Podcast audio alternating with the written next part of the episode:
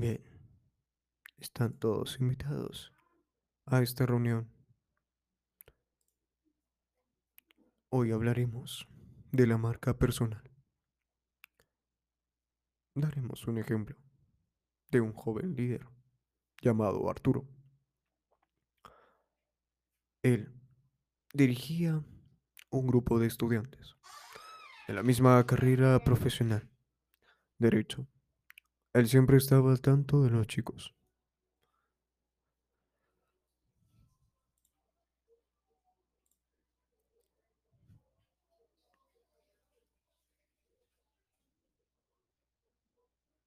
Él estaba metido en estos programas.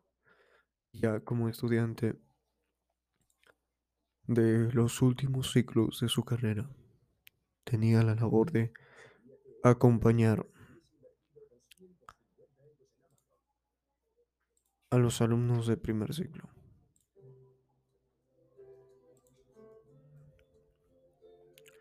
Muchos que lo conocían sabían que era un alumno ejemplar. Él asistía a clases, era respetuoso y siempre tenía un tema interesante para conversar. Además, en las redes sociales, en especial el Facebook, él usualmente publicaba fotos suyas en seminarios, conversatorios y conferencias.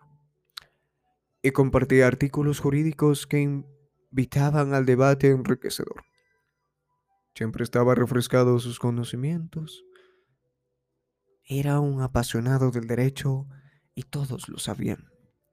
Un día, Arturo llegó al programa de líderes para despedirse.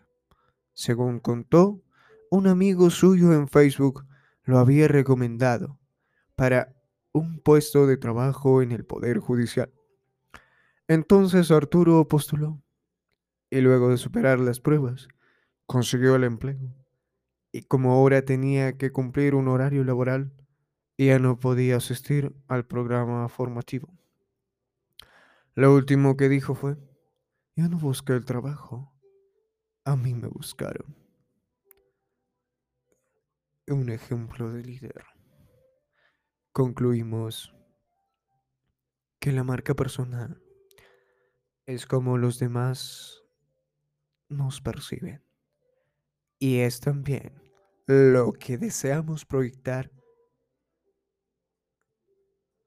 siempre esté alineado con esto. También la marca personal es un proceso de construcción permanente. Además, las redes sociales son herramientas de difusión y proyección de la marca personal.